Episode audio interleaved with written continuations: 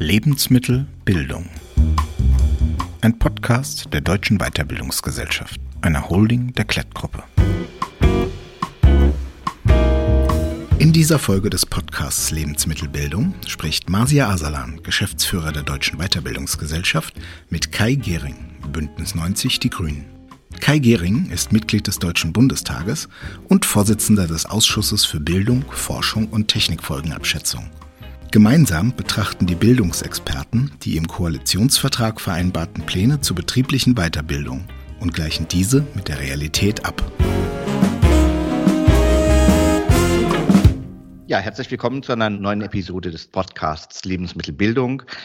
Mein Name ist Marcia Asalan, ich bin Geschäftsführer der Deutschen Weiterbildungsgesellschaft und äh, habe heute einen spannenden Gast äh, im Podcast. Wir sind heute in einem etwas anderen technischen Setup unterwegs, deshalb hört sich das vielleicht ein Stück anders an als gewöhnlich. Im November 2021 legten die Regierungsparteien den Koalitionsvertrag vor. Ein zentraler Punkt darin die berufliche Qualifizierung. Und genau passend dazu habe ich heute einen Experten eingeladen, der mir einige interessante Aspekte zum Thema der beruflichen Weiterbildung nennen kann. Heute zu Gast ist Kai Gehring, Mitglied des äh, Bundestages für die Partei Bündnis 90 Die Grünen und Vorsitzender im Bildungsausschuss. Herzlich willkommen, Herr Gehring. Ja, hallo Herr Asalan. Ganz herzlichen Dank für die Einladung. Ich freue mich sehr über diesen Austausch, denn das Thema Weiterbildung muss einfach viel stärker in den Fokus rücken. Insofern freue ich mich über unser Gespräch. Ja, Weiterbildung spielt ja, Herr Gehring, äh, seit vielen, vielen Jahren in der Politik eine sehr wichtige Rolle. Äh, gleichzeitig stehen wir in Deutschland äh, mehr denn je ähm, vor Herausforderungen wie dem digitalen und dem ökologischen Strukturwandel, dem Fachkräftemangel, den Risiken und den Chancen, die sich in unseren unsicheren Zeiten wie nach der Pandemie oder jetzt gerade aufgrund der, des Krieges in der Ukraine, Themen rund um die Inflation, die ähm, überall auch in der Wirtschaft ähm, ähm, deutlich äh, spürbar sind und auch bei den Menschen tatsächlich äh, tagtäglich im Geldbeutel spürbar sind. Und wichtig ist, dass eben Deutschland im internationalen Vergleich nicht zurückfällt und ähm, äh, wir trotz all dieser Probleme ähm, nach vorne schauen. Und dabei spielt ja Bildung eine sehr, sehr wichtige Rolle. Wie schätzen Sie in diesen Rahmenbedingungen ähm, die Rolle der Weiterbildung in Deutschland ein? Hat sich ähm, gegenüber der Einschätzung aus dem ähm, Koalitionsvertrag etwas geändert? Ähm, vielleicht können wir damit beginnen, um ein Stück eine Einführung in das Thema zu erhalten. Ja, also in der Tat, Weiterbildung und Weiterqualifizierung sind äh, das A und O für eine zukunftsfähige Wissensökonomie. Und tatsächlich kann man ja sagen, dass das Thema Weiterbildung in der Vergangenheit noch nicht offensiv genug angegangen wurde die Vorgängerregierung hat aus meiner Sicht nicht genügend vorgesorgt, um den absehbaren Engpass an klugen Nachwuchskräften frühzeitig abzuwenden.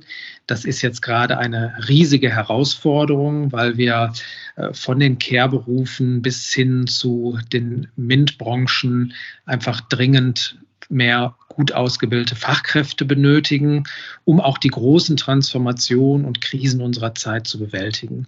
Wir haben einen Strukturwandel auf dem Arbeitsmarkt und viele Punkte, weshalb wir Weiterbildung eben beherzt nach vorne entwickeln müssen.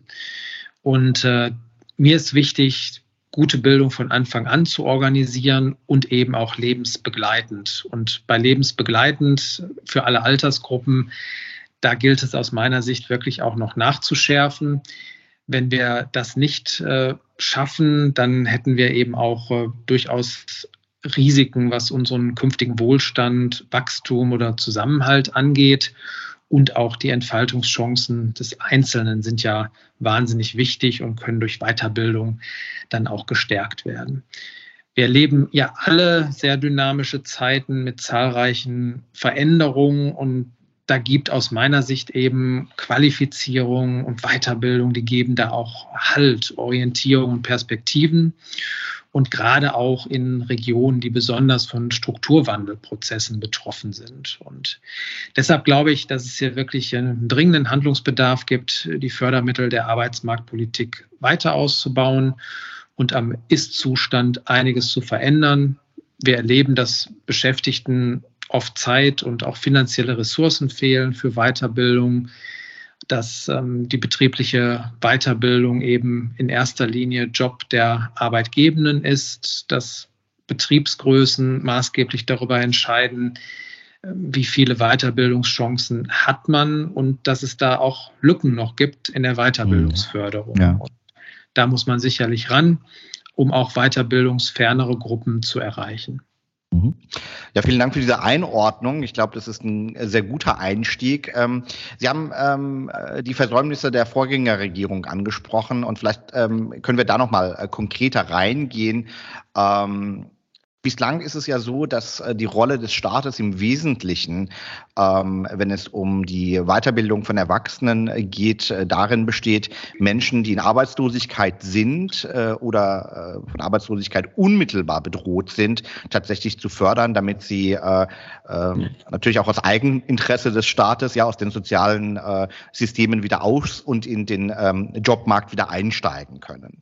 Die mhm. Hürden sind also relativ hoch und Sie haben das Thema der der Transformation angesprochen. Äh, wir können bei gleichzeitigem Fachkräftemangel uns, glaube ich, nicht leisten, dass jeder zunächst einmal in die Arbeitslosigkeit kommen muss, bevor er von äh, den staatlichen Instrumenten der Weiterbildung, der geförderten Weiterbildung profitieren kann. Ähm, deshalb hat ja die Koalition auch ganz bewusst eben im Koalitionsvertrag verankert, dass es ähm, eine Neuausrichtung der geförderten beruflichen Weiterbildung geben soll. Wie sehen denn diese Pläne oder diese, oder diese Stichworte sozusagen, die zunächst einmal im Koalitionsvertrag aufgenommen worden sind, aus und äh, vielleicht können wir dann auch ähm, intensiver darüber sprechen, wie weit man äh, sozusagen seit diesem Anspruch, etwas zu verändern, ähm, bislang gekommen ist.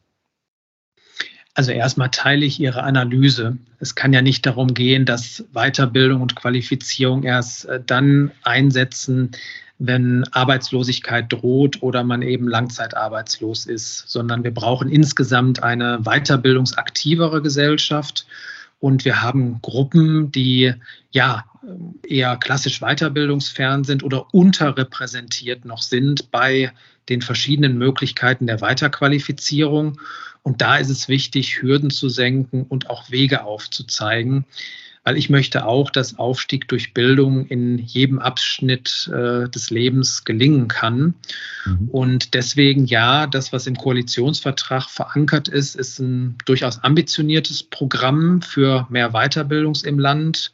Und äh, da brauchen wir jetzt auch entsprechend Dynamik, das aufzugleisen und umzusetzen, weil wir diese beschleunigte Transformation der Arbeitswelt haben, weil wir ähm, strukturwandelbedingte Arbeitslosigkeit vermeiden möchten mhm. und weil es auch darum gehen muss, die Förderinstrumente der Arbeitsmarktpolitik für Beschäftigte weiterzuentwickeln. Und deshalb ist einmal wichtig, die Vereinbarung aus der nationalen Weiterbildungsstrategie mit Leben zu füllen, den Instrumenten da auch Rechnung zu tragen. Und wir wollen ja zusätzlich besseren Zugang zur Beratung Mhm. die Förderung von Weiterbildungsangeboten erleichtern und auch digitale Weiterbildung stärken. Also ich glaube in der Tat, dass wir niederschwelligere Angebote brauchen. Und äh, was jetzt gerade noch äh, in der Koalition diskutiert wird, ist ähm, diese staatlich geförderte Bildungszeit und Bildungsteilzeit. Mhm. Ich finde das sehr gut, wenn wir sie einführen, äh, weil sich dann das Weiterbildungsgeld in der Höhe des Arbeitslosengeldes ähm, orientieren würde und äh, wir eben auch dieses Qualifizierungsgeld für Betriebe auf den Weg bringen wollen. Also eine ganze Menge an ja auch zusätzlichen Instrumenten, um zu einer mhm. weiterbildungsaktiveren Gesellschaft zu kommen. Jetzt sagten Sie eingangs schon sehr richtig, das ist ein ambitioniertes Ziel. Kaum hat der Hubertus Heil Anfang des Jahres auch nur Rahmenbedingungen oder Eckdaten der Bildungsteilzeit äh, vorgestellt. Schon hagelte es aus allen Himmelsrichtungen von den Verbänden, äh, von, vom Koalitionspartner FDP Kritik, dass ja die Bildungsteilzeit so überhaupt gar nicht machbar sei. Ähm, wie will man das denn hinkriegen in der äh, Koalition?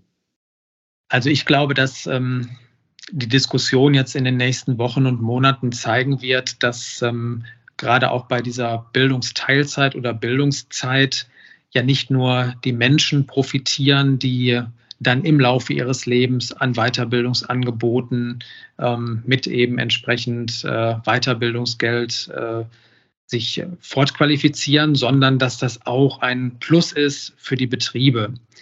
Äh, es wird ja so getan, als äh, würde es jetzt da Benachteiligungen oder zusätzliche Herausforderungen für Arbeitgeber geben. Das ist natürlich auch nicht von der Hand zu weisen, aber wenn man das mittel- und langfristig betrachtet, haben natürlich auch die Betriebe und die Unternehmen einen großen Vorteil, wenn ihre Mitarbeiterinnen und Mitarbeiter auch äh, sich entsprechend weiter qualifizieren können.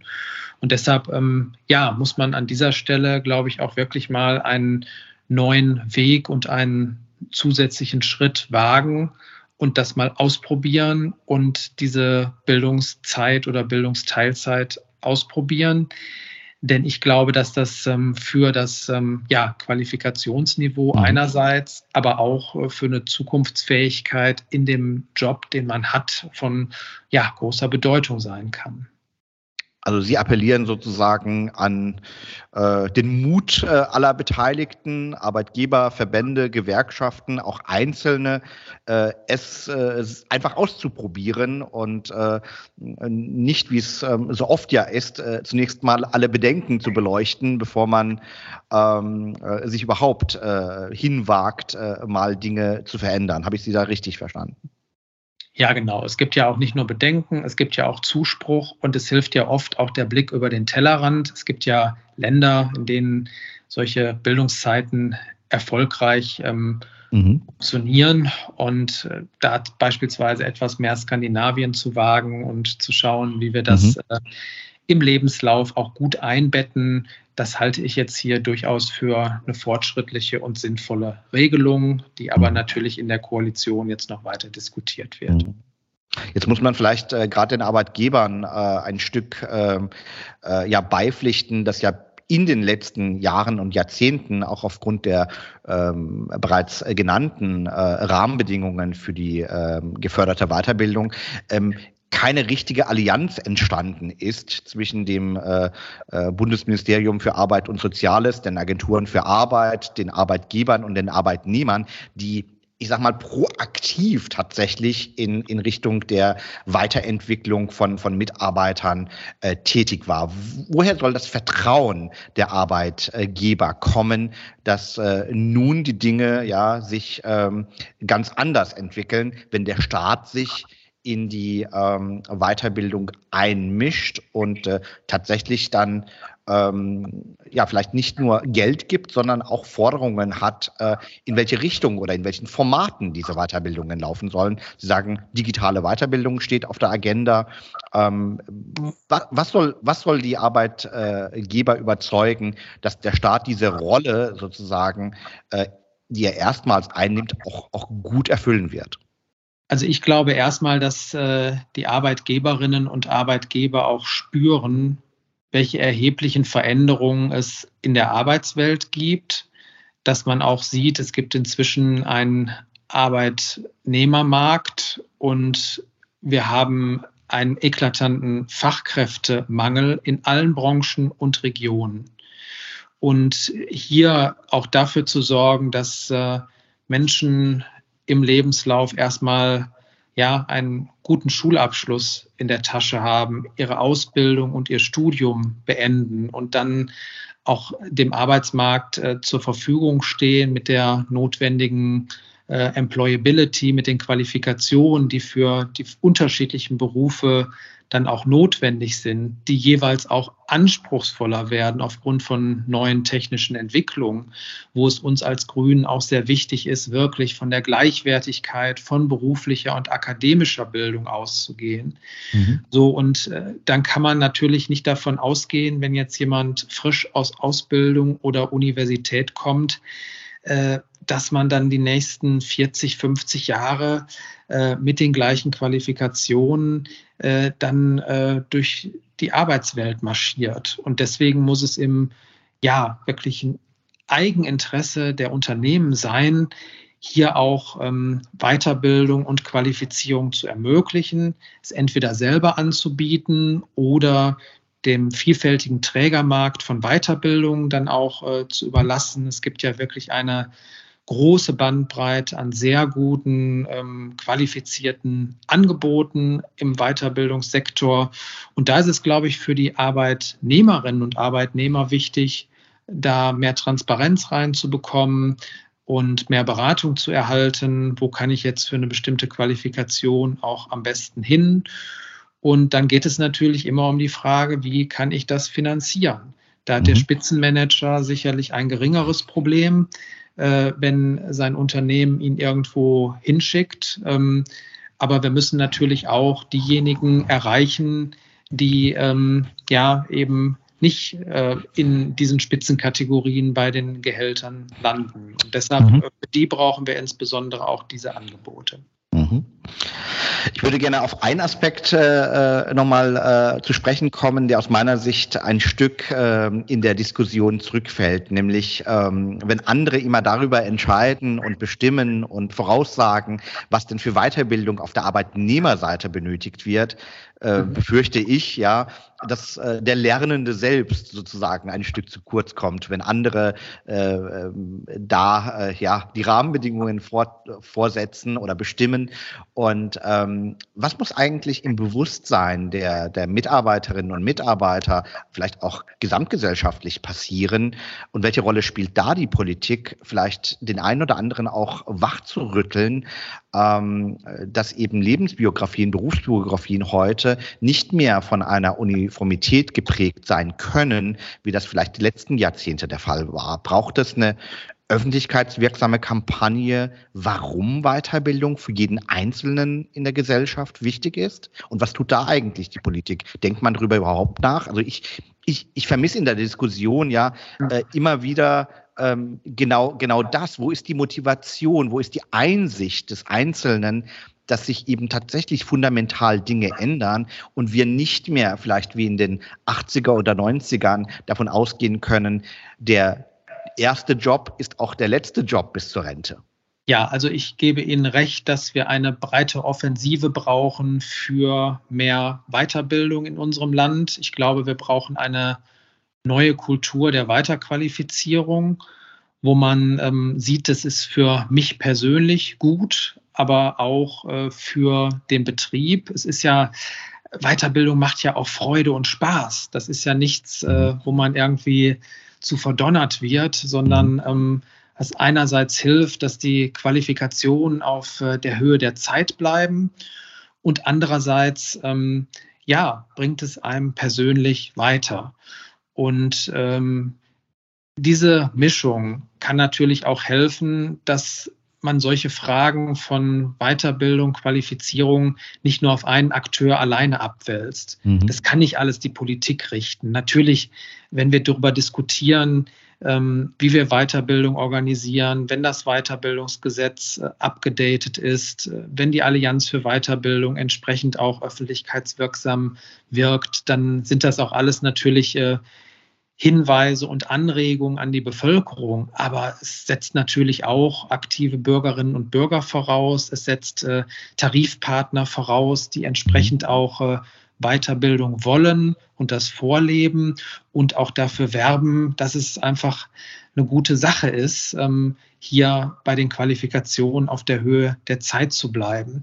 Die Menschen können sich einbringen durch ihre Erfahrung, aber es tut allen gut, wenn man auch immer wieder was dazu lernt. Und da ist es, glaube ich, ganz wichtig, auch äh, ja, einfach zu signalisieren, eure Berufsbiografie ist gut mhm. und ähm, wir wissen nicht, wo ihr in zehn Jahren arbeitet und wir wissen nicht, wie in eurer Region die Situation auf dem Arbeitsmarkt ist und deswegen auch ein Stück weit Vorsorge und Prävention zu betreiben.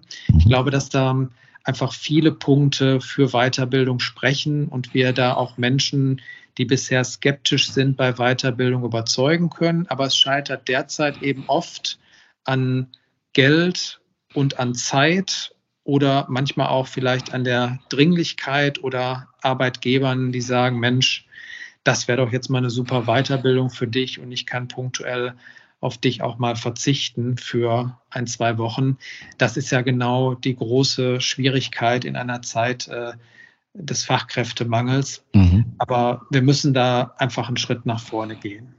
Vielen Dank für diese sehr klare Einordnung, ähm, insbesondere, äh, dass es eben die Aufgabe und die Verantwortung aller Beteiligten ist, äh, das Thema einer kontinuierlichen beruflichen Weiterentwicklung ähm, nicht nur ja, schlaglichtartig zu betrachten, sondern eben ähm, über einen langen Zeitraum äh, in den Fokus zu stellen. Und ähm, ich glaube, ähm, äh, dass es äh, sehr, äh, sehr notwendig ist. Ja, Sie sprachen gerade von präventiven Maßnahmen, von einer, von einer Aufklärung auch dahingehend, dass man eben ganz bewusst nicht voraussagen kann, was in fünf oder in zehn Jahren ist, mhm. dass man sich den Realitäten eben stellt und alles dafür tut, dass man gut aufgestellt ist im Arbeitsmarkt, sei es von der Arbeitgeberseite, sei es von der Rolle, die Gewerkschaften, aber auch eben einzelne Arbeitnehmerinnen und Arbeitnehmer Arbeitnehmer stellen. Ähm, herzlichen Dank äh, dafür. Ich darf das vielleicht nochmal äh, in den